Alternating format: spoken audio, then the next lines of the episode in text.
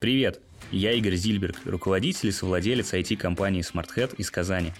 SmartHead Space – это подкаст о технологиях, бизнесе, менеджменте и саморазвитии.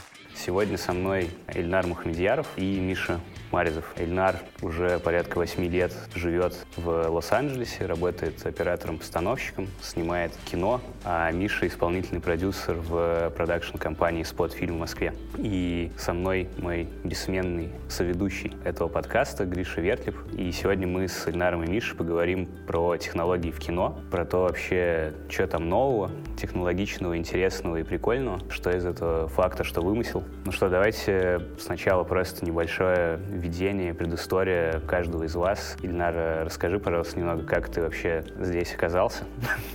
Здесь это где? На этом подкасте про эту тему, как ты оказался в Лос-Анджелесе, что ты там снимал, как твой путь складывался профессиональный? У меня все началось с фотографии, когда давно, лет в 13-14, по-моему, я фотографией начал заниматься. Потом к 17 начал интересоваться сначала топ-моушен, и потом уже пришло все это в видео. И все, еще пару лет я там поснимал э, какие-то маленькие ролики, понял, что надо идти куда-то учиться. Меня все родители пинали такие, свали куда-нибудь отсюда. вот. И ну вот в итоге поехал на годовую программу в Лос-Анджелес, э, в Нью-Йоркскую киноакадемию, ну, Лос-Анджелесский филиал. И все, после года об обучения там остался, и вот с тех пор там просто работаю, снимаю. А как э, ты нашел себе там работу? Как-то после обучения было какое-то распределение? У меня типа? по прошествию там года у меня уже было мое полноценное демо, там какое-то портфолио уже базовое сформировано, и все. И дальше я начал на самом деле в основном на Фейсбуке в разных группах постить просто свое демо. И первые пару лет в основном только так работу и находил. Сейчас я, наверное, года два или три уже ничего не выкладываю. Это уже просто люди как- как-то где-то меня находят, да. Ну, почему ты решил вообще туда именно ехать учиться, куда-то вообще за бугор? Почему вы там не в Москву, например? Ну, интересно было попробовать что-нибудь не в России. Но я плюс путешествую уже с самого детства очень много. Ну, а в Америке не было никогда. Это почему нет? И плюс у меня друг один, мы в параллели в одной учились. Он как раз... Школьный друг. Шко... Да, школьный друг. Уехал в Нью-Йорк, тоже в Нью-Йоркскую киноакадемию, за год до меня еще. И он как раз приезжал в Казань, и когда я начал думать об этом всем, э, мы встретились с ним, поболтали, он мне рассказал, как он там учится там и так далее. Мне понравилась эта идея, решил попробовать. Типа, ну что, на год съезжу, если что, вернусь. Это так, ну, легко, типа, захотел, поехал, там, или какие-то есть все-таки барьеры, которые надо преодолевать? Ну, заплатить только. Там по факту реально единственный барьер — это заплатить. А так, ну, они всех подряд принимают. Ну, визу, естественно, получить американскую, это всегда для всех стресс.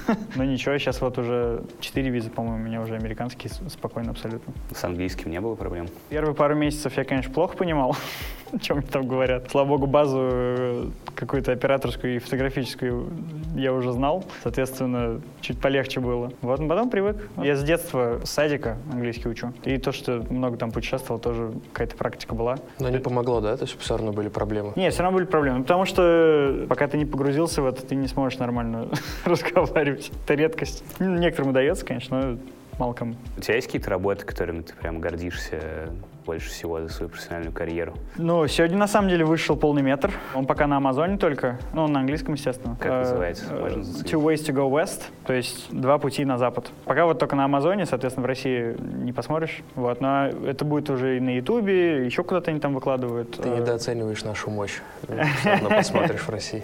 Есть э, короткометражка одна, которую я все очень жду, когда они закончат ездить по фестивалям уже. Porch Light называется. Потому что я очень хочу ее выложить в сеть и показать людям. У меня даже в моем демо его нет, а хочется. А что в этих работах их объединяет и почему ты ими гордишься? Что в них особенного? В основном это как-то какие-то сложности, которые были на площадке, с которыми приходилось работать, и горжусь, что справились. Типа челлендж. Ну да. Особенно вот полный метр, мы его сняли за 9 дней. Почти все в одной локации, и один день у нас в Вегасе был. Но все равно за 9 дней там полный метр снять, это ну, достаточно быстро. Плюс там у нас вообще минимальная просто команда была. У меня там был один гафер, там осветитель, один ассистент, и в принципе все. Ну то есть у меня из всей команды особо никого не было больше. Ну, вообще, на самом деле, я привык работать в маленьких командах. Несколько раз работали на каких-то больших вещах, но не всегда это хорошо, конечно. Миша, ты как пришел в кинопродакшн? Тоже откуда-то из студенчества тянется. Мне дико нравились какие-то студенческие визуальные выступления, которые там делали всякие специалисты, так сказать. Короче, мы ездили на фестиваль «Российская студвесна». Там чувак сделал крутой номер. Я думаю, все, я на следующий год сделаю круче. И вот отсюда, отсюда началось вот это развитие. Сначала там motion дизайн, потом что-то подснимать, еще что-то. Потом корпоративные фильмы для института и так далее. Дальше сделали курс. И покатился, короче, по наклонной. Да. Только вверх. Только куда.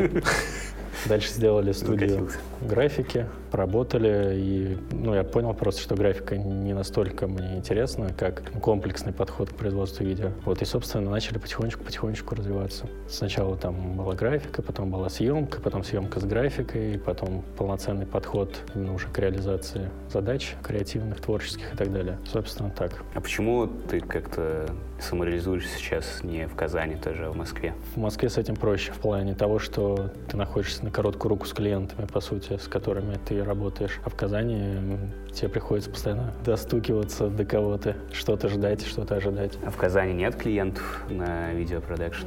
Нет клиентов, которые готовы должным образом оплачивать видеопродакшн. Потому что для многих клиентов э, видео — это просто взял фотоаппарат и пошел снимать. И снял видео. И снял видео. Вот это и есть рекламный ролик. Но это не так. То есть в Москве серьезнее фирмы, серьезнее подход к производству рекламы? Ну, там поэтому... подход уже отработанный угу. в этом плане. Там люди понимают, что за это надо платить. Соответственно, на это можешь нанимать хорошую команду, хороших режиссеров, хороших специалистов, поэтому результат тебя самого удовлетворяет. Чем здесь сам себе режиссер бегаешь, что ты делаешь и так далее. Ты учился вообще этому всему где-то? Нет, это все так. Ты взял фотоаппарат? На, на, насмотренность и некие организационные прожилки. Предпринимательская личина? Не, ее нет вообще. Если бы она была, я бы был круче намного. Ты снимаешь в основном рекламу? В основном, да. Но мы сейчас в последнее время и короткометражки снимаем, и клипы начали. А можно на что-то посмотреть, чем ты гордишься? Можно. Например, короткометражку снимали в том году, она вот есть фестиваль Лакарна, достаточно прикольный. Мы там взяли лучшую режиссуру. Она сейчас еще по фестивалям гуляет, поэтому, скорее всего, только тизер. Есть тоже короткометражка снимали. Эден называется. Она сейчас тоже гуляет по фестивалям. Тоже только тизер, но все же. Сейчас э, мы снимали э, тоже короткий метр. Но это больше он не как короткий метр, он больше как некая законченная сцена, как будто бы взята из полного метра. Мы ее снимали как демо для будущего полного метра. То есть мы по этой короткометражке написали сценарий и ну, как бы мы до карантина пытались запускать ее, но все инвесторы... Это ваше авторское кино уже как Да-да-да, полный метр. Эльнара, ты, когда думал, куда пойти учиться, ты специально выбирал вот, формат академии? Не думал поступать в э, университет? Думал. Я подавался даже. Я вообще не только Америку рассматривал, я Британию еще рассматривал. И в итоге меня как раз отговорил от Британии вот тот самый друг. Потому что он сначала учился в Британии на кинофакультете. И сказал, что типа дико скучно, вообще ничего не понятно, потому что, ну, не из-за языка, а то, что просто, ну, типа, дают книжки почитать и все. И та же самая проблема, на самом деле, с большим количеством американских универов, которые именно вот всякие государственные университеты. Сейчас вот USC, например, считается там одним из самых крутых э, киношных универов, а все ребята, с которыми я встречался из USC, они такие, ну, мы типа там один-два проекта за все вообще обучение сняли. То есть, да, у них есть огромное количество теории, но у них вообще нет практики абсолютно. И они в итоге, ну, вообще, ну, то есть они особо не понимают, что делать. А у нас то, что меня привлекло в Нью-Йоркской академии, это то, что там по факту нас просто бросают во все это, дают нам оборудование, там, связывают с другими факультетами, факультетами. То есть таким образом мы находим там актеров, продюсеров, режиссеров, кого угодно, и все, и мы просто творим. И нас э, по пути поправляют, типа учат каким-то техникам, учат какому-то там оборудованию и так далее. У нас там десятидневная практика на Universal была на студии. Тоже вообще очень классно. Там прям с нуля мы делали. То есть мы прям строили площадку полностью с нуля, ее красили, всеми департаментами были. Ну, то есть в остальных универах, конечно, такого нет обычно. Если ты что-то снимаешь, ты все оборудование арендуешь дополнительно в стоимость стоимость это не входит. А тут там, ну, просто огромное количество оборудования нам давали. Нам давали целые грузовики просто, света, камеры и так далее. Типа, знаете, делать, что хотите. Ну, плюс я понимал, что я не могу себе позволить на трехлетнюю программу какую-то пойти, поэтому мне нужно было максимальное количество знаний и практики получить вот за годовую программу. Там даже 9 месяцев, на самом деле, она. Кстати, ты спрашивал, почему в Москву. Собственно, здесь в Казани практически вообще ничего нет для кинопроизводства. Здесь ну, есть да. какие-то маленькие кусочки чего-то, и из этого не построишь нормальный процесс, собственно. Он по любой получит процесс на коленке. Да. Это не так интересно. Меня просто вся эта индустрия привлекает как ну, большой процесс, который ты организуешь, и ты отвечаешь, собственно, за кадры, за творческие кадры, за исполнительные кадры. В итоге ты довольствуешься результатом, который, грубо говоря, команда, которую ты собрал, реализует. И это круто очень. В Казани не собрать просто это. Ну, тяжело, тяжело. Ну, это... просто получится, грубо говоря, команда сам все режиссеров таких. Ну да.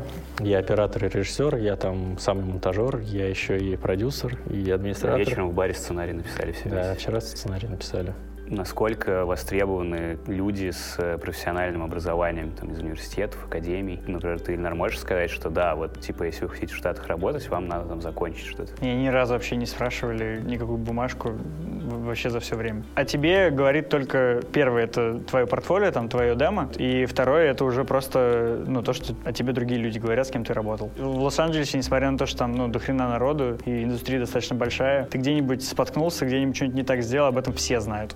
ну, просто все. Поэтому очень важно, ну, просто Нормально. Нормально, нормальное отношение иметь с людьми. Это очень большую роль играет. А какие-то там бумажки, какое-то образование конкретно вообще спрашивают ради интереса, естественно. Но это вообще не фактор, когда тебя нанимают на что-то. На самом деле, даже в некоторых случаях наоборот. Потому что у нас в Нью-Йоркской киноакадемии есть определенное количество студентов, которые, ну, их уже ни в какие студии не пускают, им, им оборудование не дают в аренду.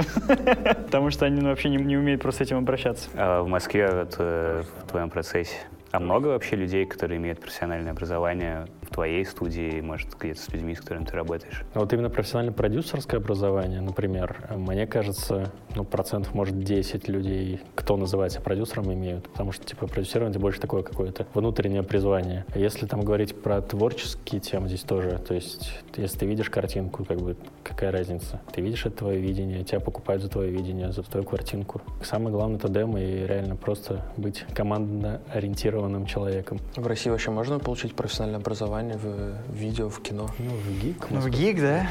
Ну, там, конечно, насколько я слышал, я общался с несколькими ребятами из ГИКа, все, конечно, говорят, что у них слишком академическое такое образование. Сейчас это вообще мало актуально уже. То есть 9 проектов в программе у них нет? Ну, нет, нет. Ну, даже если есть, то там, ну, они не фокусируются не на том. Сейчас просто уже совсем другие вещи важны. Сейчас все быстрее делают. А там ты будешь год снимать короткометражку, я не знаю, ну то есть... Ну, а мне кажется, что подход. как бы этот приоритет на скорость он может развернуться через какое-то время. Может, конечно. Я думаю, что сейчас это с пандемией может произойти на самом деле. -то. Ну, потому что сейчас вообще все переворачивается сверх на голову. Что Лос-Анджелес сейчас весь без работы. Там съемки просто не идут до сих пор. И сейчас студии объявили, что они, скорее всего, до января не, не будут продолжать снимать. Там сейчас опять все закрывается. То есть опять сейчас закрывают кафешки, закрывают бары, закрывают парки, потому что у них сейчас по 15 тысяч в день э, случаев пошло. Хорошо, что в ты здесь. городе. Хорошо, что я здесь, да. Окей, okay, спасибо, ребята. Давайте потихоньку переключимся на нашу основную тему. Вообще мы хотели поговорить про технологии. Мы с Гришей из IT-сферы, но много тоже работаем с рекламой, да, там с рекламными агентствами сотрудничаем. Тема видео в том числе тоже близка. Вообще, что мы подразумеваем под технологиями в кино? Да? Ну, то есть понятно, что есть механизмы, понятно, что есть какой-то цифровой продакшн и постпродакшн, да, что сейчас, наверное, снимают по большей части на цифровые камеры. По большей части так. По большей части, да. Но в кино, если посмотреть даже на «Оскар» тот же самый, за последние года около половины на пленку снят. Там история такая, что э, все крупные производители пленки давно померли. Последний из них был Fuji, который тоже нагнулся лет пять назад. После них остался только Кодек. И Кодек два раза объявляли банкротство, и в итоге все это закончилось тем, что студии собрались, э, подписали с ними договор на то, что в течение пяти лет они будут покупать энное количество пленки у Кодека, чтобы пленка не ушла и чтобы Кодек остался в бизнесе. Сейчас вот так и происходит. И есть режиссеры, которые вообще принципиально только на пленку снимают. Там Тарантин тот же самый, он вообще ни разу не снимал на цифру. Ну, это скорее такие, типа, ну, понты или принципы, или есть все-таки еще какие-то вещи, которые на цифре сделать нельзя, например, да? С точки зрения картинки, я считаю, что сейчас все на цифре можно сделать. То есть имитировать э, пленку без проблем вообще. Тут подход к съемке другой немного. Когда ты снимаешь на пленку, чувствуется совсем другое отношение к работе на площадке. Я вот проектов 6 или 7 я снимал на пленку, и у нас всегда... Ну, то есть у тебя нет возможности пересмотреть, что ты снял. У тебя нет возможности э, просто сидеть и снимать по 20-30 дублей, да, потому что пленка закончится, и все, ну как бы день закончился у вас. Плюс там, э, чем больше вы снимаете, тем больше потом вам денег нужно будет заплатить, чтобы проявить все это. И из-за этого и актеры начинают по-другому относиться ко всему, и э, там... Реп- Репетиции перед дублем Репетиции начинаются. Режиссеры перестают говорить, запиши мне репетицию. Можно же взять э, флешку ограниченного объема и сказать, что мы сейчас достанем, Некоторые- как бы уберем сейф. Некоторые люди так и делают. У меня есть друг мой оператор, он со мной как раз учился, а, он из Австралии, он очень долго вообще отрицал просто цифру, просто такой типа, нет, Red говна, не буду снимать. Вот, но в итоге, естественно, нагнулся, ну, то есть пришлось ему начать снимать на цифру, но он начал приносить, типа, там, только две флешки и, э, типа, не нанимать э, человека, который будет все это скидывать. там. Вот, и все, ну, то есть тоже по-другому отношению, но все равно, все равно не так. Все равно все можно пересмотреть, все равно легче. Миша, а вы снимаете что-нибудь на пленку? Ну, у нас есть два, по-моему, или три проекта мы снимали на пленку. Но это больше как творческая какая-то была амбиция режиссера-оператора, нежели решение. Это рекламные проекты были? Это рекламные. То есть рекламу тоже снимают на пленку, равнозначно, как и полнометражные какие-то голливудские. Рекламу, клипы, документалки, полные метры, короткометражки, все что угодно. Да я правильно понял, вопрос с пленкой это просто кому что больше нравится, кто к чему привык, у кого какие принципы. На данный момент уже да. С точки зрения технологий, картины, готового результата, нет принципиальной разницы, снимешь на пленку, на цифру, Не, сейчас есть, же iPhone всякие, или... сейчас есть же всякие темы такие делают. Например, снимают на цифру, потом это видео записывают на пленку, потом опять Да, да, да. сканируют, чтобы добавить зерна, например, пленочного и так далее. Ну, например, вот часть сериал, название забыл. Короче, так делают. Единственное исключение, я бы сказал, это э, IMAX. Вот. IMAX до недавних пор снимали только на пленку. У них, у них же свои специальные камеры для IMAX формата. Это 65 миллиметров пленка, и причем она, там фишка в том, что э, обычно пленка в кинокамерах идет э, вертикально. А они сделали 65 миллиметров, но горизонтально. И таким образом они получили еще в полтора раза больше э, разрешения, грубо говоря, чем на традиционные 65 миллиметров пленки. И из-за этого они могут проецировать на гигантские вот эти экраны, потому что у них просто достаточно разрешения. Сейчас, конечно, со вчерашнего дня вон, Blackmagic анонсировали 12К камеру, так что, в принципе, это тоже, мне кажется, скоро заменится. Ну и IMAX, на самом деле, выпустили свою цифровую камеру. Ну, то есть, пока что, в принципе, вот с точки зрения технологии именно, пленку очень быстро вот так вот заменяют. Пленка остается уже просто таким каким-то личным просто выбором. Арт-решением. Ну, давайте тогда разберемся с цифрой. То есть вообще цифровая камера и съемка на цифру — это уже как бы комодити, этим уже никого не, не удивишь, и совершенно нормально там в профессиональной среде, и внедрено там во все крупные студии и так далее, и так далее. В чем тогда сейчас идет какое-то соревнование, и что сейчас на гребне волны в плане вот именно цифровых камер? Зачем они гонятся за количеством пикселей, за качеством картинки, за какими-то улучшениями процесса, знаю, весом там? Как развивается цифровая камера, грубо говоря? Мне кажется, что, к сожалению, все гонятся только за вот этой буковкой К на конце в основном, забывая о том, что это не определяет качество картинки. В этом плане Ари, конечно, боги. Они одни из первых, кто вообще были в киноиндустрии с пленкой. Когда они сделали цифровую свою камеру, они сразу довели сенсор до ума так, что им, в принципе, не пришлось его обновлять очень-очень долго. Э, Когда там уже Реды появились, когда Panasonic начали выпускать, когда 5D появились, Ари до сих пор были на своем изначальном сенсоре, который они изначально выпустили. Чуть-чуть они его там обновили буквально, но по факту все то же самое. Э, Даже там смешная история была, что у них сенсор, он сам по себе 3.2К, но он его даунскейлит до 2.8К. Когда Netflix сказали свои условия, что типа мы принимаем только фильмы, которые в 4К сняты, Ари сказали окей, апскейлили просто э, 3.2К до 4К, и у них реально настолько хороший сенсор, что ты в принципе не ну да, особо не замечаешь, что он э, апскейлен. Вот мне кажется, что и просто у них цвета шикарнейшие просто. У них э, прекрасный просто переход в пересвет. То есть у них настолько сбалансированная, красивая картинка. Они знают, на чем фокусироваться. А остальные компании зачем-то гонятся просто за 8К, 12К. Слушай, ну, может, э, это, ну, может, это надо, чтобы, типа, там всякие 360 видео делать для VR. Для этого, для этого, да, но они же не для этого это делают, потому что этот рынок пока еще не актуален. То есть эти 8К, 12К это просто маркетинг и ничего больше? В большинстве случаев. Точнее, нет, не в большинстве случаев, а для большинства людей, я просто, бы так сказал. Просто есть какие-то там задачи ну, глобально да. уникальные, под которые реально там тебе надо 12К там, или 6К и так далее. Но глобально для кино это... И, и самое главное, пользователь этого не понимает. Пользователь думает, что 12К значит круто. Клиенты.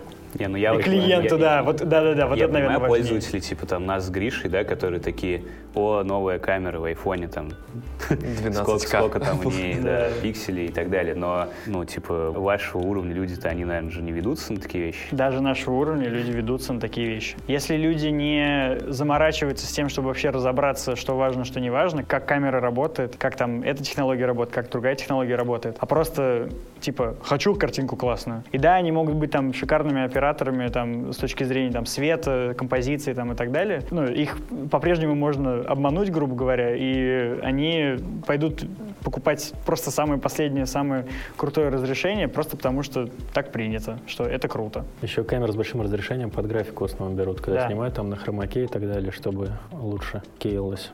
И Но и здесь есть исключение. Человек-паук, не вот эти последние два фильма Человек-паук, а предыдущий, который, э, я, я не помню, как он у вас по-русски назывался, э, Amazing Spider-Man он был. У нас? Да, у вас. Быстро ты открестился, конечно, вообще. от родины. А, ну, быстро, 8 лет. Я не знаю, как у вас по-английски он назывался, а у нас? Ну, короче, первый они сняли на Реды, и там, по-моему, они на тот момент либо 6К, либо 8К снимали. И там, естественно, огромное количество графики там и так далее. Но потом э, режиссер на второй фильм сказал такой, не хочу и пошел снимать на пленку. И прекрасная картинка, все у них получилось с графикой. То есть в итоге даже здесь это не имеет такой принципиальной разницы. Это больше все равно маркетинг, чем э, для большинства, опять же. Чтобы работать с графикой, когда снимаешь на пленку, получается, все равно приходится оцифровывать Ну, естественно. Картинку. А пленку и так так оцифровывают. Ну, то есть все равно на пленку просто снимает, но весь уже да. пост проходит, да. монтаж, все да, да, в да. цифре. Есть Уже некоторые... никто, наверное, на этих монтажных столах сейчас пленку... Е- есть такие фильмы, они очень редко выходят, выходят. Последний на моей памяти был, по-моему, «Мастер», э, назывался он в 12 или 13 году вышел. Как раз вот они на 65 миллиметров сняли. Они его так резали, они цветокорили старыми технологиями. Этим с Хакином Фениксом, что ли? Э, да-да-да.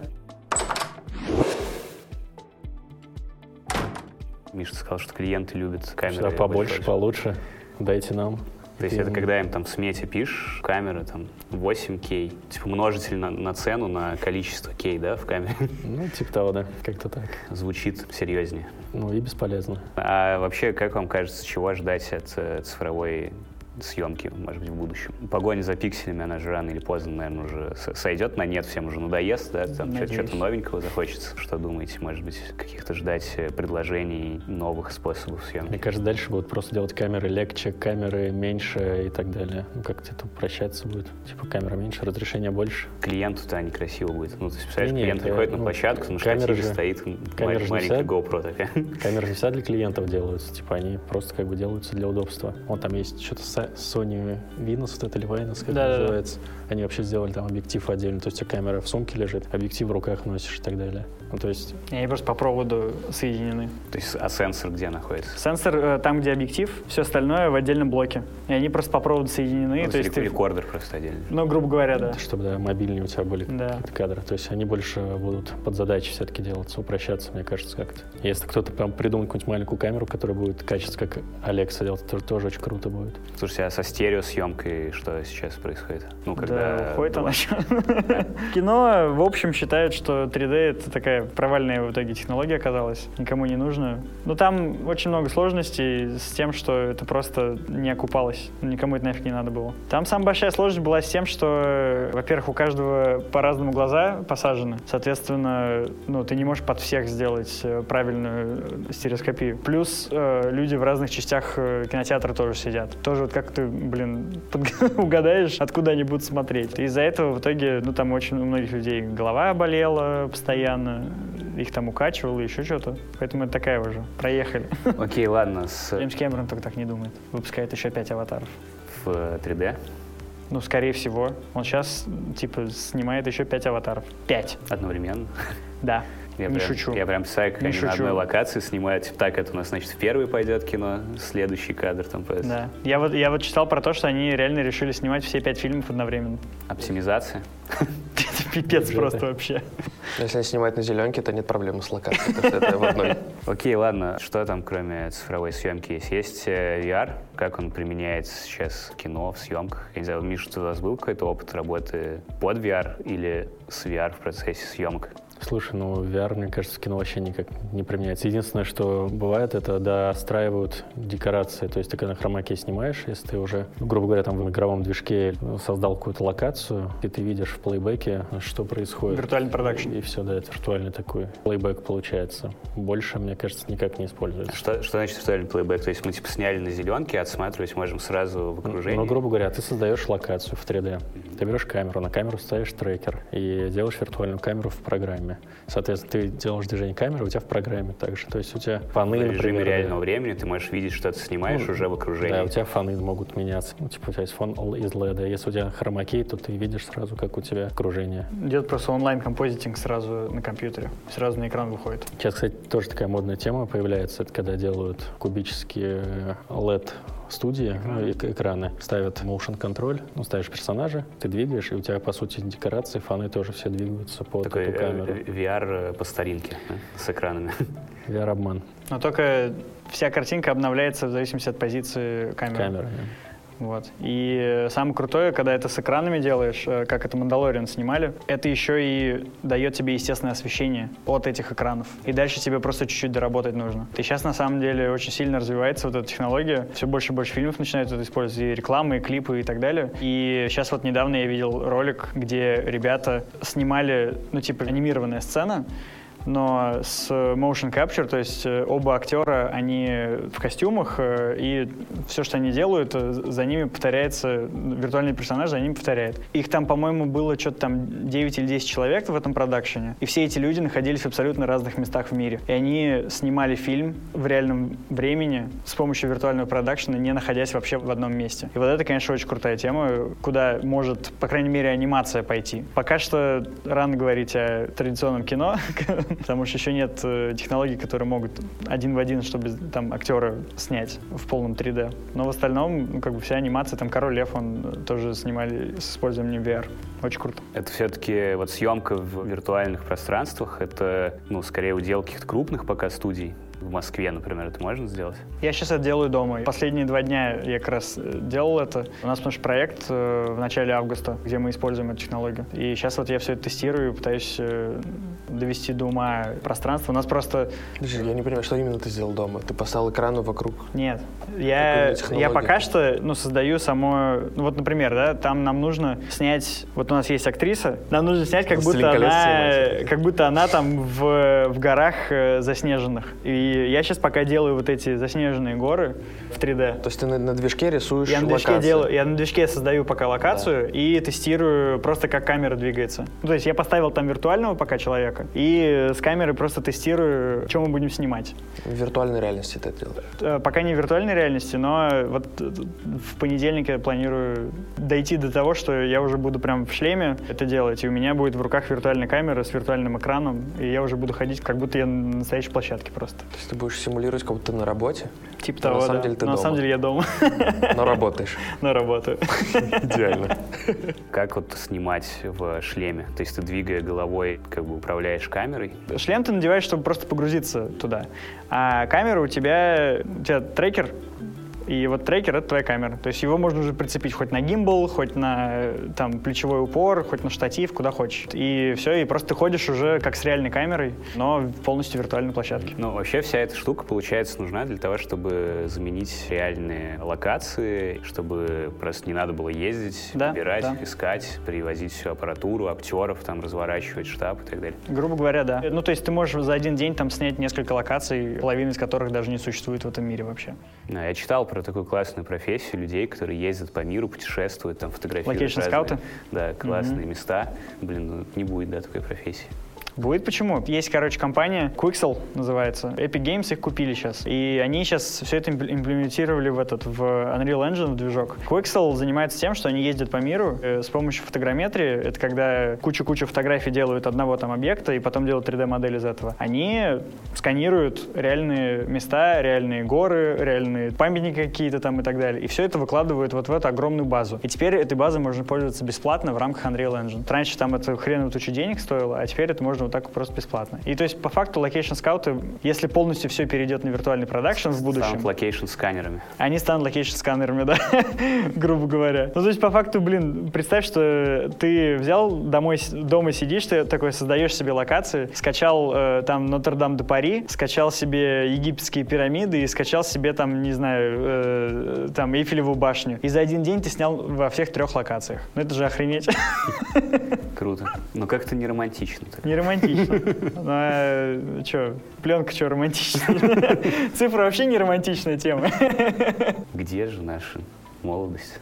Ну Вот поэтому на пленку Аналоговая. снимают, потому что хочется романтики. Окей, в общем, VR для замены локации. А еще для чего-нибудь VR может использоваться в процессе продакшн? Я вот почему-то себе в фантазиях рисовал такую тему, что сидит оператор в шлеме и, например, там направлением головы управляет камерой на дроне. Это уже Это же есть. круто. Да, это уже есть.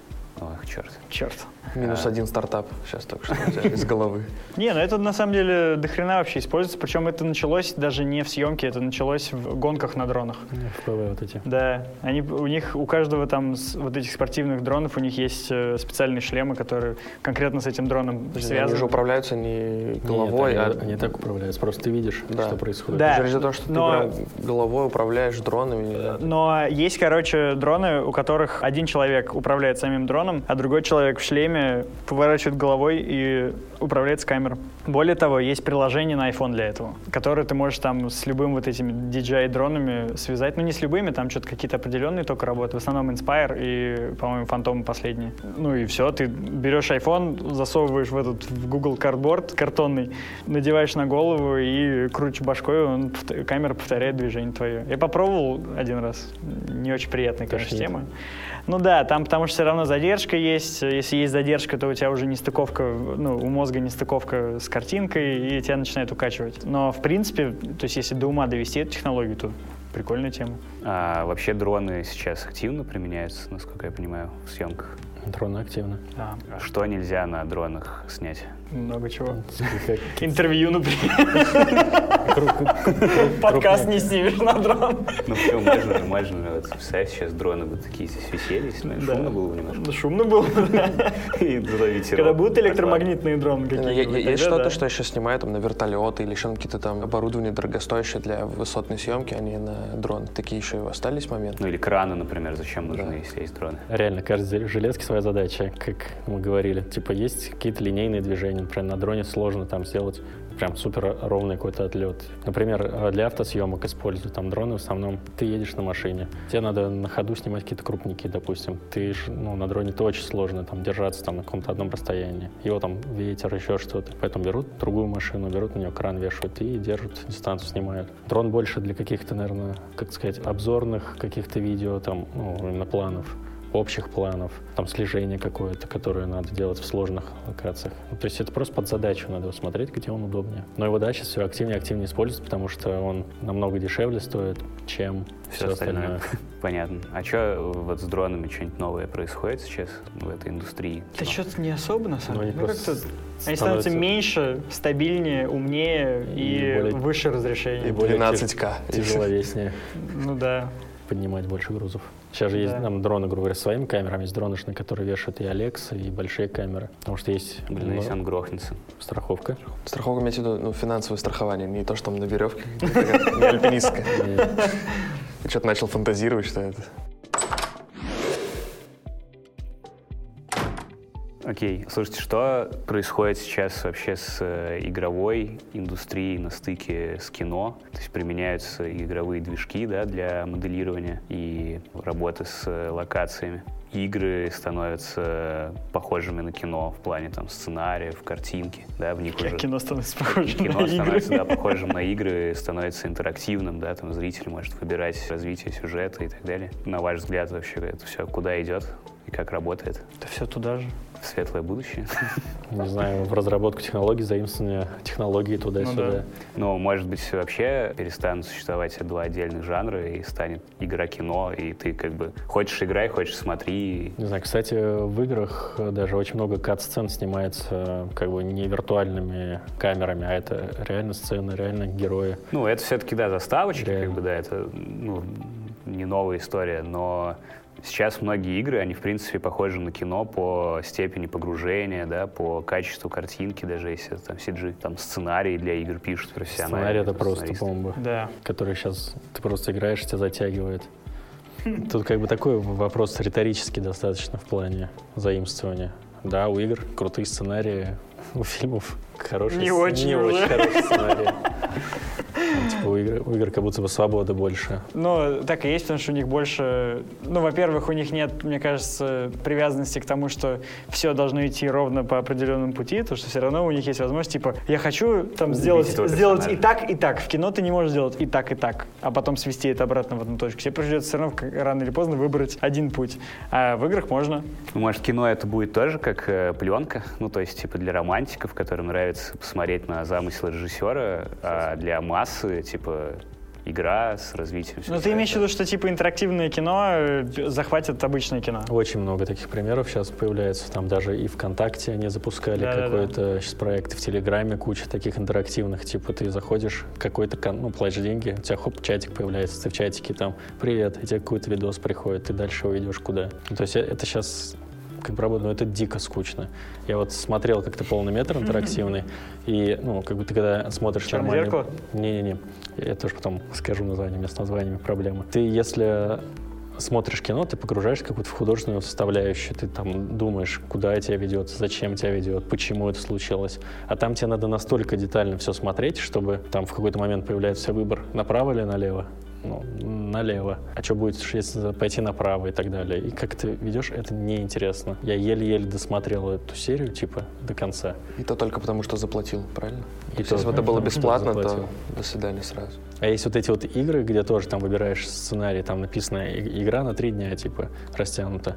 А это настолько нудно, что ты там ее, бывает, за неделю только там еле-еле досмотрел и так далее. Ну, то есть мне вот этот интерактив не очень нравится, вся история. Ну Вот я как раз э, хотел сказать про то, что это никогда не заменит полностью. То есть оно никогда... Потому что кому-то нравится, а кому-то вообще нет. И э, вообще желание людей прийти домой после работы, сесть на диван и ничего не делать, оно никуда не уходит. И никогда не уйдет, мне кажется. Оно станет только хуже. И решать. Да, и что-то сюжет. что решать. Он, блин, целый день что-то решал, тут его еще просят что-то решать. Мне прикольно было, я посмотрел э, это вот «Черное зеркало» э, на Netflix, они выпустили один конкретно эпизод э, с этой темой, и там что-то семь концовок разных. И они это сделали достаточно прикольно так, что те выборы, которые ты делаешь, тебя потом по истории все равно обратно туда возвращает, и ты выбираешь уже тот, который ты не выбрал изначально. И то есть они в итоге показывают тебе, в принципе, все пути, через которые можно пройти. И есть там какая-то еще секретная концовка, но я не знаю, как до нее добраться, это надо почитать. Мне кажется, в кино есть какая-то своя магия, когда ты Ну как да. бы смотришь как произведение, как книжку прочитать. Ну да, да, ты же да. не думаешь, так, я сегодня 32-ю страницу, а вот сегодня 72-ю прочитаю. У меня в детстве были такие книжки, где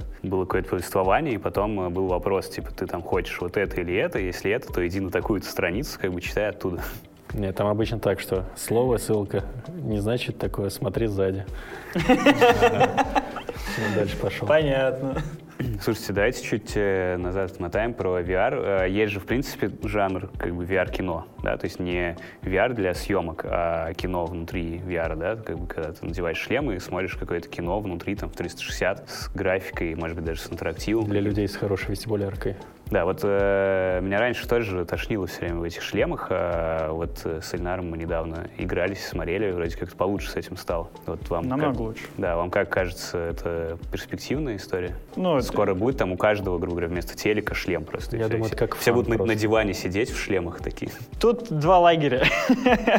Одни люди считают, что это вообще бесполезная хрень, и никогда это не появится. И Как, как 3D кино. И на самом деле, да, как и 3D кино. И на самом деле, ну, есть э, причины, почему так. Потому что сейчас, типа, третье поколение идет э, вообще VR-технологий. И первые два провалились с треском. Сейчас вроде все намного веселее у них на горизонте. Вот. А а вторая причина это то, что вот реально у большинства людей когда-то давно, когда там они пробовали VR, их всех укачивало, всех тошнило, все было очень плохо. И сейчас просто мало того, что вообще технология ушла вперед, ну, прямо очень далеко по сравнению с тем, что было там 4 года назад. Люди поняли, что можно делать в VR, а что нельзя делать в VR. Э, Сажать человека, который никогда не пробовал VR сразу на американскую горку, нельзя. Ну, просто нельзя. Я, я себе-то не ставлю. Ну, как бы, это печаль вообще просто.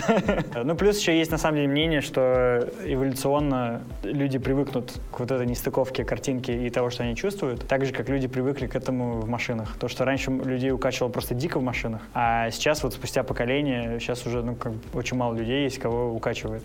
Самое, самое большое, что я проводил в VR, было что-то 4,5 часа, по-моему. Ну, вообще нормально. Ну, То есть вообще без всяких проблем абсолютно. А два года назад, когда я только начал увлекаться этим, считалось, что типа больше 10 минут вообще не стоит людей в VR засовывать. Слушай, мне почему-то кажется, что VR это реально останется как какой-то фан, либо какие-то там маркетинговые решения для чего-то. Ну, там игры еще и так далее. Ну, типа кино смотреть в VR. Не-не-не, тут э, как иммерсивный театр, но иммерсивное кино. Я сейчас говорю не про э, 360 съемки. Вот 360 все, то, что там снимать на 360 камеры, пока, конечно, все вообще ерунда, все фигня. Ну, вот это реально баловство просто. Потому что нет, ну, то есть э, двигаться ты не можешь, выбирать точку ты не можешь, интерактива никакого нет, картинка фигня, разрешение очень низкое. Если делать... Вот ба- 12 камеры нужны. ну, Не, нет, да, но для этого ты- потом нужно, чтобы у тебя еще и комп там, и шлем мог это все воспроизводить, и чтобы экраны были достаточно высокого разрешения. Ну, короче, с 360 съемкой... А, плюс еще этот, э, опять же, возвращаясь к теме про 3D кино, когда ты снимаешь именно 3D 360 видео, а не просто плоское 360, камеры находятся тоже на определенном расстоянии. И если расстояние между камерами не совпадает с э, расстоянием между глаз у человека, который смотрит это, у него все будет либо слишком большое, либо слишком маленькое. Ну, то есть глазам прям больно смотреть. Ну, короче, пока это прям далеко еще. Это не, не скоро еще будет нормально. А вот интерактивный именно CG, то есть они как, как игра получается, но это интерактивный фильм. И вот есть несколько фильмов, которые, ну, мне вообще мозг взорвали просто. Ну, то есть они прям реально очень крутые. Два из них на Эми номинированы. Один вот, вот сейчас буквально недавно, там неделю назад э, объявили, что их номинируют на Эми. Очень интересная тема. Но это никогда не заменит при этом кино. То есть тут нет такого, Но что... это все равно больше игра получается. Все равно. Это как игра, да. Фильм — вот. игра. Э, Тут есть потенциал, то есть сделать именно фильм полноценный такой. Это, короче, Intel сделали э, павильон в Лос-Анджелесе. Сейчас пока это все в тестовом режиме очень делается, и пока все равно, опять же, технологии не готовы к этому. Но суть в том, что у них в этом павильоне хреново туча там камер, и ты просто строишь площадку так же, как ты строишь для обычной съемки кино, прогоняешь э, с актерами все, но относишься к этому больше как э, к театру, что ты просто один раз прогонишь в итоге одну финальную запись, все это запишется с абсолютно всех сторон, у тебя теперь есть полная 3D-реконструкция того, что было снято, и дальше ты можешь это смотреть либо в VR, как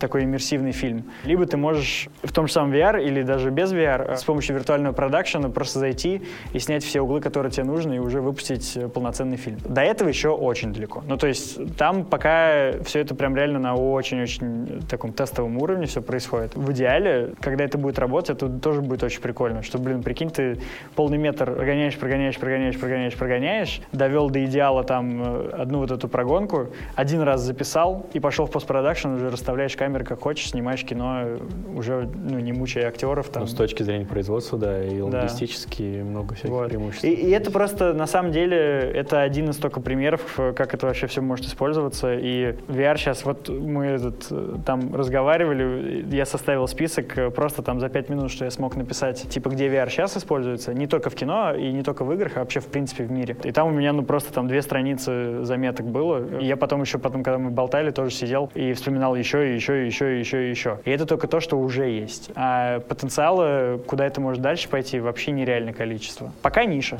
Пока это прям чисто ниша, ну, это идет уже очень далеко. Сейчас, на самом деле, некоторые компании вообще перешли полностью на виртуальные встречи, ну, именно виртуальной реальности. Особенно в пандемии это прям вообще очень хорошо помогло людям. Мерседес, по-моему, был какой-то проект, то, что они к 2000 какому-то 24 что ли, году планируют полностью отказаться от автосалонов и все делать. Да, и да, AR, да, VR это, это тоже уже делается, да. Ну, вообще, в принципе, когда выпускают новые концепты какие-то, тебе этот концепт в итоге на заводе сделать и потом притащить своих этих там директоров, чтобы они пришли, посмотрели на все это, то сейчас ты просто делаешь 3D-модель, засовываешь их в VR-шлем. Слушай, ну это Они с, точки смотрят, и зрения, это с точки зрения визуала, но Мерседес же это тактильность больше. Ты садишься, должен да. почувствовать, посидеть, посмотреть. А ты садишься, тебе подкладывают что-то приятное, но ты в Подушечку, шлеме, да. ты трогаешь, такой, о, Просто Руль приходить дает. сидеть будут те, у кого достаточно денег, чтобы потом это купить. Да, все остальные в шлемах. Ну да. Ну, вот. э, не, Я по- просто по- посмотреть зашел. По факту, да. Ну, тоже какой-то первичный отсев они хотят так сделать, да? То есть я посмотрел Мерседес, Да, это да, дорого, да, да. богато, это мне не по карману. Это моя история жизни. Я так сидел в Мерседесе, думаю, очень классно, мне не подходит, спасибо. Да. И я могу это сделать в виртуальном шлепе, не сидя в Мерседесе, понять, что мне это не подходит. Возможно, какой-то следующий этап уже мне привезут машину. Но никакой... я Ну да. не читал подробный план Мерседес. Но тут то же самое с э, тут то же самое с недвижимостью тоже. То, что вместо того, чтобы там э, смотреть фотографии квартир, отсеивать, типа те, которые не понравятся. Это более рабочая тема Вот. с недвижимостью. Это прям вообще дико авто. сейчас. Сейчас все больше компаний начинают этим заниматься. И то, что ты можешь реально посмотреть в реальном размере, посмотреть несколько квартир, и потом ты выбрал там 2-3 квартиры, и уже на них физически поехал сам. И тут еще круто, что можно интерактив добавить, что ты там можешь поменять э, цвета обоев, там поменять материал пола, посмотреть, как квартира будет смотреться на закате, посмотреть, как она будет смотреться утром. Но мы по-прежнему говорим, что все-таки VR это больше маркетинговый прием для чего-то. Ну, и, и либо фановый. Я думаю, что мы слишком уйдем сейчас, если я начну все рассказывать. Но там на самом деле очень много индустрий, которые сейчас все это используют э, не для маркетинга и не для фана. Прям, и, и причем ну, уже активно используют. А то, что будет через там, лет 5-10, Обучение. обучение, вообще очень много начинают э, это делать. С точки зрения кино, возвращаясь к кино, да, ну, меня очень поражают некоторые хорошо, качественно сделанные вот эти интерактивные фильмы. И интерактивный театр, когда именно ты с живыми актерами, у тебя идет интерактив, они там кого-то виртуальные персонажи играют. Сейчас вот по Шекспиру сделали такую же тему. Я хочу купить билет. Там почему? То есть э, реальные актеры в шлемах играют Да. виртуальных персонажей, Да, которых да. ты видишь в своем шлеме, можешь с ними взаимодействовать, при этом ну, ты взаимодействуешь с реальными людьми. Да, да, да. Это Мы- объединение театра, кино и все это в виртуальной Ну, реальности. да. Ну, не кино, а больше объединение именно просто театра и виртуальной реальности. Именно иммер- иммерсивного театра. И мы вот недавно квест такой проходили. Мы были вчетвером в шлемах просто у меня дома, а хост играл там трех персонажей разных. э, Он был в Америке. И он был предупрежден, что там только я говорю на английском, и то есть хост прям нам давал время, чтобы я переводил. Э, То есть дальше было все как ты вот как будто в реальную просто квест-комнату пришел. Очень прикольно. И вот интерактивный театр тоже примерно так же работает. А, слушайте, а можете мне объяснить вот такую штуку, да? А Вот эти все новые технологии, студии с кучей камер, да, которые строит Intel, да, их делают, э, ну, большие компании, чаще всего за довольно большое количество денег. Как будто, ну, и внедряться это тоже должно в какие-то крупные продакшены, да, там, в большие студии, в Голливуд, там, на дорогие многомиллионные картины и так далее. При этом, с той стороны, вроде как должно тоже сопротивление быть какое-то этим новым технологиям, потому что там уже есть десятилетиями отточенный процесс, который себя как бы окупает, на котором очень много завязано там других технологий, людей, отработанных приемов, и как бы вот это все, ну, тоже выкидывать, да, и начинать заново с новыми технологиями делать что-то по-новому. Ну, а как коммерциализировать это, да? То есть это же по-новому, это значит там новый процесс, Ну, новые ошибки, новые Да. какие-то проблемы, которые надо решать. И это все влияет, понятно, на бюджет. Как новые технологии сталкиваются с большим бизнесом, который, скорее всего, консервативен и Я думаю, как и все вообще Ну в этом да, мире. ну как бы с- борьбой, но, но постепенно привыкают. Ты это строишь, делаешь, организовываешь, даешь какие-то там демо-сессии кому-то, кто-то пробует, кому-то нравится. Сначала на маленьком проекте, потом на среднем, потом на большом и так далее. Кто-то подсмотрел, кто-то увидел, тоже хочу. И пошло-поехало. Ну, типа потихонечку, потихонечку все перестроится, может быть. А есть э, в кино такая тема, что какие-то маленькие продакшны или вообще там индивидуальные артисты, да, они реально являются early адоптерами таких технологий? Или все-таки это для больших дядек большая история? Мне кажется, что на самом деле даже легче люди воспринимают это как раз на ну, таком более любительском уровне. То есть им как-то прикольнее все эти новые технологии. Им не надо переделывать э, полностью структуру всей их студии. Ну да, это все-таки, наверное, Сначала какие-то маленькие студии Ну что-то да. пробуют, делают, потом это выстреливает, и все за этим подсматривают. Разве какая-то часть бюрократии на больших студиях о том, что чтобы какую-то новую технологию. Да, них да даже не в бюрократии дело, да. смелости каких-то. Ну, то есть, ты представляешь, ты там 10 лет снимаешь кино по одной и той же технологии. Ну, я примерно говорю. И тут тебе предлагают, а давай не- там не на хромакее, а вот так. Ты такой пошел, потестировал, посмотрел, думаешь, нет, я привык на хромакее. Вот- Ну да. Вот так продолжу. Когда Full HD появился, появилось разрешение. Я помню, читал про то, что эти мейкаперы все матерились, что типа, блин, теперь все каждую пору вообще видно, что мне теперь делать, у меня, я вообще не, на, не обучена на это и так далее. И потом реально начали, ну, то есть в мейкап-школах всяких прям начали обучать конкретно под э, такую съемку, под съемку для высокого разрешения. Это Также сначала появилось 16 на 9, все кробали по 4 Да. на 3. Да, да, типа да. долго. Потом появилось 2К, всех делали. 16 на 9. 16 на 9. Вот. Ну, в общем, HD сжимали. В общем, это постоянная тема, это каждый раз, когда новая технология появляется. В принципе, вот видишь, э, Миша сопротивляется VR. Сейчас тоже там на телеке ты снимаешь 4К, сдаешь формат Full HD, ну, потому что нет смысла больше. У вас есть какие-то любимые, не знаю, трендовые технологии, которые вам бы хотелось там побыстрее внедрить в свой производственный процесс? Но у меня пока вот виртуальный продакшн. И сейчас, слава богу, у меня появился проект, на котором я могу это протестировать. Вообще, ну, мне прям очень интересно. Я когда увидел, как снимали «Мандалориан», как снимали «Король Лев», я такой, блин, это круто, я тоже так хочу.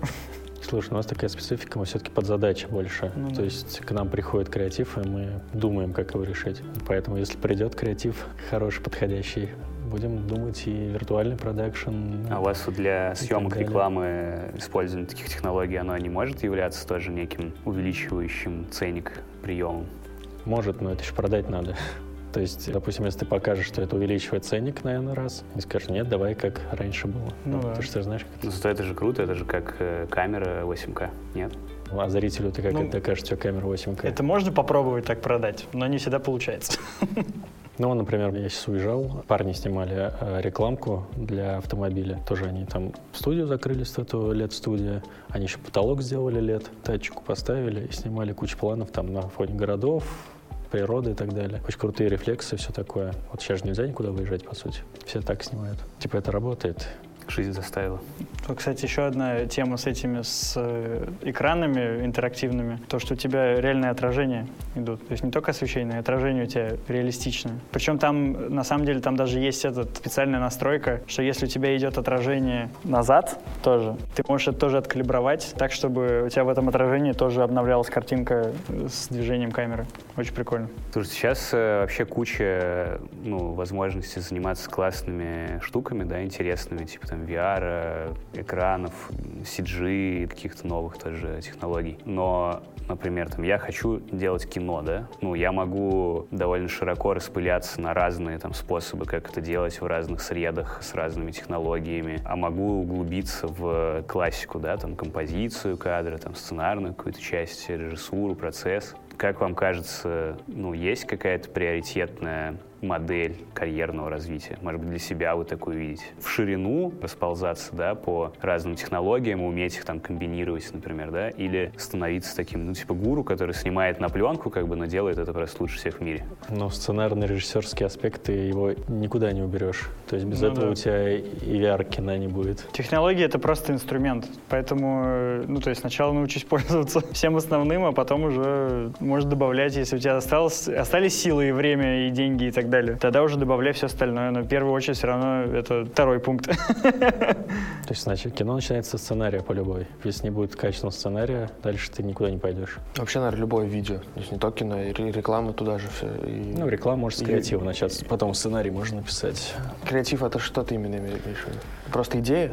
какая-то? Ну, идея, концепт, замут. Типа, хочу там, банан говорящий. Это, кон- это креатив, а потом, а потом сценарий уже под сценарий. говорящий банан. Мы можем это превратить в такую ре- рекомендацию нашему слушателю, начинающему свой путь в кинематографе. Типа, не надо VR, пока, пока ты не научился там Ну да. камеру в руках крепко держать. Однозначно. Это на самом деле, кстати, самая большая причина, почему я вообще начал заниматься дронами, потому что я задрался просто. Я нанимаю ребят на дронах, но они просто снимать не умеют. Вот они купили дроны, потому что классные технологии, потому что это типа стало востребовано. И они научились вроде бы именно летать, но снимать-то они не умеют. И чем мне толку от них? Они там два часа летают, я в итоге две минуты еле-еле набираю каких-то материалов, которые я хоть как-то могу использовать. И в итоге я просто тоже себе там купил дрон и пошел снимать. А так как я уже как оператор умел снимать, все, что мне нужно было научиться, это летать. И все. И то есть вот я считаю, что такой подход должен быть ко всему, что сначала база, потом уже какой-то выпендрешь какие-то крутые вещи. Согласен. Да. Окей, ну а вот сейчас вы, наверное, знаете, да, какую-то базу, уже имеете опыт. Ну а дальше какие шаги?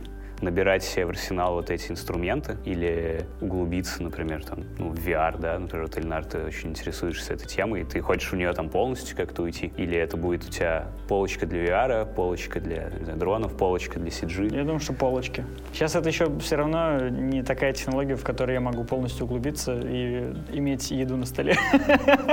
К сожалению. То есть там еще не такая глубина, что полностью там жить и только этим заниматься. Слушай, технологии все-таки больше решения какие-то. То есть у тебя есть сценарий, например, ты его можешь начать снимать классически, какую-то сцену ты можешь сделать, там, не знаю, в 3D, какую-то там, не знаю, аниматроник какой-нибудь и так далее. То есть это просто комбинирование. И чем ты обладаешь большими навыками, большей насмотренностью, ты делаешь более интересное решение просто. Аниматроника это что? Ну, типа роботы. Ты же про это, да? Да. Как Из э, прошлого. парк юрского периода, как снимали. То, что А. это была не графика, а это были динозавры, именно роботы созданы. Сейчас, кстати, это возвращается. да, потому что возвращается. это Да. Очень круто. Звездные войны э, это использовали очень много вот в, в последних там фильмах. Ну, То есть это та же проблема с естественностью картинки Да. и так далее, чего не добиться на компьютерной графикой. Ну да. Ну и добиться, но до- дороже просто. Да. Не, на самом деле, некоторые, некоторые старые фильмы с аниматрониками, это, конечно, пипец просто. Я смотрел именно бэкстейдж, как они делали это все. Ну, то есть там вообще даже на бэкстейдже ты не отличишь их от реальных монстров. То есть реально они выглядят абсолютно реально. Там, Может, в меньших масштабах только их делают, нет? Или ну, в некоторых, случаях, в некоторых случаях да, но, но иногда прям ну, таких же огромных делают. Да, это же вот даже «Игра престолов». Там же тоже куча всяких сцен, когда делали аниматронику. То есть там брали актрису, сажали на голову, которую реально сделали. Просто ее шевелили, потом ее дорисовывали и так далее. Ну, То есть, А, то есть э, это, это в совокупности работает. И аниматроника плюс компьютерная Ну, графика. ну да. В, в этом случае, да, но на самом деле в старых фильмах часто очень использовали вообще только аниматроник. То, что там, не знаю, динозавр кого-то раскусывает. Они делали аниматроники, они делали именно не графику, а практические эффекты. То есть эффекты, которые происходят прямо на площадке, не на компьютере. Типа там кровь искусственная, вот это Мне, как, всякая тогда, мне кажется, процесс съемки это отдельное шоу вообще. Вообще отдельное шоу. Есть шоу, которое получится уже Да. на выходе, там, в прокате, а есть шоу, которое... Не, на таких вещах, конечно, и вообще интересно. Мы, мы когда со всякими взрывами снимали, с, там, с выстрелами, с перестрелками, и когда у нас не было ни одного вообще кадра с графикой, вот это было очень прикольно. А у нас там прям, ну, прям целая перестрелка была, ковбойская. Слушай, а есть, э, наверное, же такой ну, соревновательный момент продакшенов, что типа что-нибудь сделать так, чтобы другие продакшены как бы офигели, но в принципе результат с точки зрения зрителя он такой же, как если бы это делали каким-то более простым способом. Ну там из разряда там снять одним дублем, например. Все без CG, например, сделать. Хотя, ну, можно было бы и CG, но тогда как бы не повыпендриваешься. Однозначно есть, сто процентов. Ну, как бы не всегда, но это особенно, на самом деле, мне кажется, это часто делают просто операторы, которые, ну там в случае там со, со съемкой именно, да, операторы, которые просто, ну им скучно стало, они хотят Ну, что-нибудь уже. Это, наверное, даже не у продакшенов, это больше у творческих единиц, которые там, ну, режиссер, те же самые операторы, они смотрят, говорят, в смысле там три кадра, давай все в один, здесь так повесим, здесь так сделаем и так далее. И ты такой думаешь, так, сколько стоит? Да. Нет, Зрителю пофиг. снимаем в три. Зрителю вообще пофигу. Есть вообще какой-то рационализм в том, когда используют компьютерный график, когда аниматроник, когда реальные там, сцены взрывов и так далее. Ну, то есть не просто топон, да, и какая-то там творческая реализация. Когда компьютерная графика дешевле, а когда дороже, как это вообще считается. Здесь, наверное, больше все-таки под задачу. Вот Ну да. э, реально, что-то проще на графике решать, что-то так. У тебя актриса взаимодействует с каким-то персонажем, например. Для этого тебе нужно делать то, что ты можешь потрогать, чтобы взаимодействие какое-то ощутить. Ну да. Сверху ты можешь либо это анима... ну, аниматроник делать, либо сверху графику накладывать. С какими-то физическими объектами это более реалистичнее смотрится. И легче сделать. и дешевле. Но при этом компьютерная графика достаточно реалистична сейчас, чтобы неискушенный зритель, который там не специалист в этом всем, не отличил фейк от реальности. Да. Да мне на самом деле кажется, что этот э, за последние лет 10 графика в фильмах наоборот ухудшилась. Я, конечно, офигел, когда я увидел этот «Хоббит». После «Властелина колец», который сейчас шикарно просто выглядит. Смотрю «Хоббита», и там просто, вот, я не знаю, третий «Варкрафт». Ну, то есть там прям отвратительная графика, ну просто ужасная. Просто бюджета не хватило. Ну да. Но это, на самом деле это был очень большой скандал, когда за фильм «Жизнь Пи» дали Оскара студии, которая графику есть дали им лучшую графику. Прикол в том, что эта студия обанкротилась за, за, две- за два месяца до Оскара. И тогда был большой скандал на эту тему, на тему того, что в Голливуде, по крайней мере, вот ребята, которые графику делают, им платят очень мало. То есть они прям намного меньше получают, чем должны. Потому что графику снова в Индии заказывают. Ну да, да, Китае да. И так далее. И все, ну то есть там э, тогда меня там половина Фейсбука было, ставили на аватарке зеленый квадратик. Это типа было в протест, то, что им не, доплачивают. Бедные лос-анджелесские сиджишники. Сейчас, конечно, вот как раз с игровыми движками намного легче все это становится, потому что теперь это можно все делать в реал-тайме. Потому что раньше всю графику, если тебе нужна там максимально реалистичная графика, тебе нужно на рендер-фермах это все рендерить, и там, блин, А если косяк? А если косяк, то, блин, ты перерендериваешь нахрен все. Вот. Это же вообще это огромное количество денег, это огромное количество времени, огромное количество ну, труда просто физически. И сейчас вот с real-time движками, с ray tracing ом всяким там и так далее, сейчас все это очень сильно ускоряется, и п- отсюда как раз уже ты начинаешь получать лучшую графику. То есть движки быстрее, дешевле, удобнее. Да, Нет по- ни одного преимущества У традиционного, да. у традиционного производства, ну не, как бы пока что все равно, если ты, если говорить о финальном результате, игровые движки все равно не могут сделать настолько круто, как у э, традиционного Круто в производства. плане реалистичности. Да, да. То есть, э, чтобы вот прям максимально реалистично было, пока что игровые движки все равно чуть-чуть не дотягивают. Вот сейчас Unreal Engine 5 э, анонсировали, у которого, по сути, нет э, лимитов на э, полигоны. Ну, вот там вообще это может взорвать просто дико всю эту индустрию. И мне кажется, что сейчас, да, сейчас вот с Unreal Engine 5 э, начнут переходить вообще полностью на движки уже. В графике же такой же тренд. Раньше там графику делали, грубо говоря, там 6 человек за одной большой машиной. Да. Потом это стал делать один человек за маленьким ноутбуком. Ну, какие-то такие моменты и так далее. То есть это абсолютно какое-то органическое развитие технологий, потому что они выходят просто в компьютерные движки. Неорганическое развитие, неорганические ГМО. технологии. Что я, да, херню сказал. Ну, в общем, это Органичное. Ну, развитие Это упрощение больше, упрощение технологий. Представляешь, будет как не знаю, там кино на айфоны, да? Вот я взял iPhone, как бы, и снял кино. А теперь я могу взять и снять еще там с CG это кино. Потому что разобрался в э, там, 3D-редакторе, поставил персонажей, и, э, Ну, и скачал круто. бесплатный этот location, э, и вот. Ну, ты можешь сделать пасту карбонару, Не пробовал никогда. Но рецепт скачаешь, сможешь сделать? Да. Ты сделаешь это круче, чем какой-нибудь великий повар, который там мировой известности? Вряд ли. Ну, то есть вот тут то же самое, что ну, можно научиться чему Ну, угодно. просто это- вот этот разрыв между массой и топами, как бы он такой более четкий. Ну и станет. ладно. А это помогает и топом двигаться дальше тоже. Это дает э, топам больше возможностей. Знакомый делает стартап, э, Native называется, типа вообще любовь э, всяких свадебных э, видеографов, которые наснимают там 16 часов, которым не очень охота потом это 50 часов отсматривать и монтировать. Они это просто скармливают программе, программа им такая, так, короче, здесь улыбочки, тут хороший ракурс, тут вот человек и уходит вдаль, расставила им, подрезала, убрала всякую муть, движуху, короче, вот это вот все. Все, осталось там час нормального материала, в котором там чуть подвинул, эффекты наложил, и все. Ну, когда результат потоковый необходим. Ну почему- да. Почему Это как бы- Воспитывай, делай, Тут же, тут же, вот, я не знаю, заводы появились, ну, много-много-много лет назад, да? Они же не заменили полностью ручной труд. То есть все равно, там, когда ты покупаешь какие-то вещи ручной работы, это ценится все равно намного выше, намного больше, чем то, что тебе с завода придет. Тут то же самое. Искусственный интеллект может делать, что хочет. Мы его не пропустим. You shall not pass. Да вы просто мешки с костями. Вы не понимаете, что Да. ваши дни кончились. Не, просто, ну, у меня подход вообще к любым технологиям, в том числе к искусственному интеллекту, такой, что надо знать плюсы этой технологии и использовать э, себе во благо. Использовать искусственный интеллект так, чтобы он мне помогал быстрее и лучше делать мою работу. Ну, под какие-то задачи, естественно. Да. Это, мне кажется, кайфово даже будет. Ну вот вы не используете автоматически э, фильтрацию там, материала отснятого, еще что-то такое? Ну, Вы просто сразу нормально снимаете, а не как Да, во-первых, мы сразу нормально снимаем, да. Да нет, на самом деле, нет. Я что-то пробовал пару раз, не был доволен результатом, и в итоге все равно перемонтировал э, сам. Это, может быть, придет к такому-то моменту, где у меня хотя бы просто будет, там, я не знаю, мне надо быстренько смонтировать тизер, просто там мы вот сегодня клип сняли, надо смонтировать тизер, чтобы выложить в Инстаграм сегодня же. Да, вот в этом случае прям пипец как поможет. Им какая разница, какие там будут кадры, да? Это же просто тизер, типа. Вот. Особенно если это какой-нибудь бэкстейдж еще.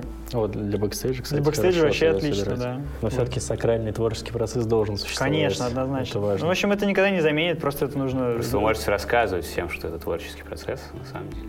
А вон кто-то в Фейсбуке нам писал, там же Лебедев сказал, что типа делал логотипы год на искусственном интеллекте, а там кто-то пишет типа, а как он сейчас докажет, что следующего логотипа не на, ну, не на искусственном интеллекте? Ну да. Но я бы на самом деле, вот для меня очень хорошая была бы возможность использовать искусственный интеллект. Это то, как сейчас Zoom работает в этих трансляциях. Типа, кто говорит, там на, на том и камера, да? И вот когда там какие-нибудь интервью или там вот подкасты даже делаешь, закинул в искусственный интеллект, он тебе порезал по тем, кто говорит, а ты дальше уже просто прошелся и подправил, с чем ты не согласен, грубо говоря, уже как И общие режиссер. планы какие-то там. да. Ну да, да, да. Э, Где-то поменял, где-то чуть подправил. В этом плане, ну, вообще классно. Ну, Это больше все-таки для автоматизации. Да, да, да, это просто автоматизация процесса. Там, где типовой продукт с э, ну, предсказуемыми Да, да, результатами. да. А Для исправления косяков каких-то. Я просто сижу А, на вот и тоже. вижу, как там дорисовывают нехватающий элемент или делают 4К upscale там из э, Full HD за счет нейросети надо дорисовывать нехватающий Да, пиксель. да, да, вот это, кстати, Или лишь дополнительные кадры, чтобы это как это больше есть будущее. техническая все-таки задача, правильно? Не творческая точно. Не, не творческая, да. Но это может быть полезно. Ну вот опять же, просто мы сейчас говорим, самой. мы сейчас говорим о том, что это полезные технологии, но она не заменит творческих людей. Вот. Хорошо, а в творчестве можно сценарий генерировать. Есть Ну и примеры какой он там, будет? рекламы, Горько? снята полностью вообще. Сработало? Но я видел какие-то э, кейсы, где там исследования проводили на аудитории, там японцы, по-моему, они сделали два ролика, один типа снимал там режиссер с сценаристом, а другой делал ИИ, то есть он сам написал сценарий, сам там образы подобрал, и зрителям зашел больше тот, который ИИ снимал. Ну, хреновый режиссер взяли. Ну и японская и аудитория. причем И японская аудитория. помню, трешанину потом, причем даже не отличили, ну типа как Ну, бы понятно, и тот, и другой показалось там нормальными рекламными роликами. Но сможет ли он заменить Спилберга? Ну ладно, хорошо, ну Мишу заменит хотя бы. Ну, Миша, может быть. Меня вряд В ре- в ли. рекламе. Мишу- Меня вряд ли, Миша Миша, может быть. Мне нужен искусственный интеллект сметы считать. Вот прям Вот, кстати, да. Ну, короче, да, это все, все прям тупо техническое просто, ну, с небольшим намеком на креатив. Мне кажется, никогда полностью не заменит. Будет просто очередной инструмент в кармане креативщика. Ну, также будет человек, кто будет выбирать, какой искусственный интеллект лучше написал сценарий. Типа, Ну, кстати, да, на самом деле-то. Или потом будет искусственный интеллект, который выбирает, будет выбирать между разными искусственными интеллектами. Во многих индустриях же по такому вектору идет развитие, что, да, операции какие-то выполняют, например, алгоритмы искусственного интеллекта, но есть люди, которые их обучают или создают, да, и, ну, может быть, сценарист или режиссер превратится просто в создателя этого искусственного интеллекта. давай искусственный интеллект оставим все-таки для технических задач больше. Ну, это реально. Ну да. Ну ладно, надо же пофантазировать. Не, ну сейчас, конечно, прикольная тема пошла, что искусственный интеллект и теперь учит искусственный интеллект. Искусственный интеллект уже. рисует картины неплохие, Ну да. на самом деле. Ну, как бы неплохие с точки зрения, они интересные и вызывают интерес как, в общем, творческое. Но опять же, будут ли они уникальными какими-то и такими, которые, знаешь... Да, э, поэтому появились художники, которые Да. впечатляются картинами искусственного интеллекта, рисуют в похожем стиле, но руками. И и они классно, да, даже зарабатывают. Слушайте, посоветуйте вообще на что посмотреть, ну, если кто-то из наших там, слушателей заинтересовался этой темой и хочет глубже погрузиться в наших поверхностных разговоров. Вообще названия, имена, бренды, куда копать вообще, что смотреть на тему технологий. Я просто глобально меломан во всем получается, и я просто смотрю то, что кайфово, и то, что Ну меня да. вдохновляет, я подписываюсь, смотрю, запоминаю и так далее. То есть просто собираю какой-то свой визуальный опыт. Я очень много смотрю эти, э, что мне YouTube предложит. Ну, кстати, тут тоже, блин, опять искусственный интеллект. Вот хорошо мне подбирает подборками. Прям реально очень много хорошего такого выходит. Мне Ну, там- кажется, просто с- смотри, Ну, да. то, к чему душа лежит, и все. И тебе искусственный интеллект будет предлагать, да? Да. По виртуальному продакшену единственное могу сказать, э, есть один чувак, Мэтт Воркман, у него канал называется Cinematography Database. Он раньше именно просто там всякие обзоры камер делал и так далее, а потом он начал увлекаться виртуальным продакшеном. Он сейчас вот один из лидирующих чуваков в этой- теме. Он прям сотрудничает с Unreal как раз. У него там образовательный контент какой-то. То есть он рассказывает, как это все работает, или У, у него сейчас больше блог. То есть просто он делится, как он он пытается... рассказывает, как он работает. как он разбирается в этой технологии. Вот. Но и Понял. очень много обучающего такого контента. Ну, англоязычный, естественно. Англоязычный, да. Не, русскоязычный у меня ничего нет, конечно. Спасибо вам большое за интересный разговор, что оказались у нас в гостях, приехали из Москвы, из Лос-Анджелеса, специально для нас. Рад был вас видеть. Приходите еще. Спасибо. Спасибо.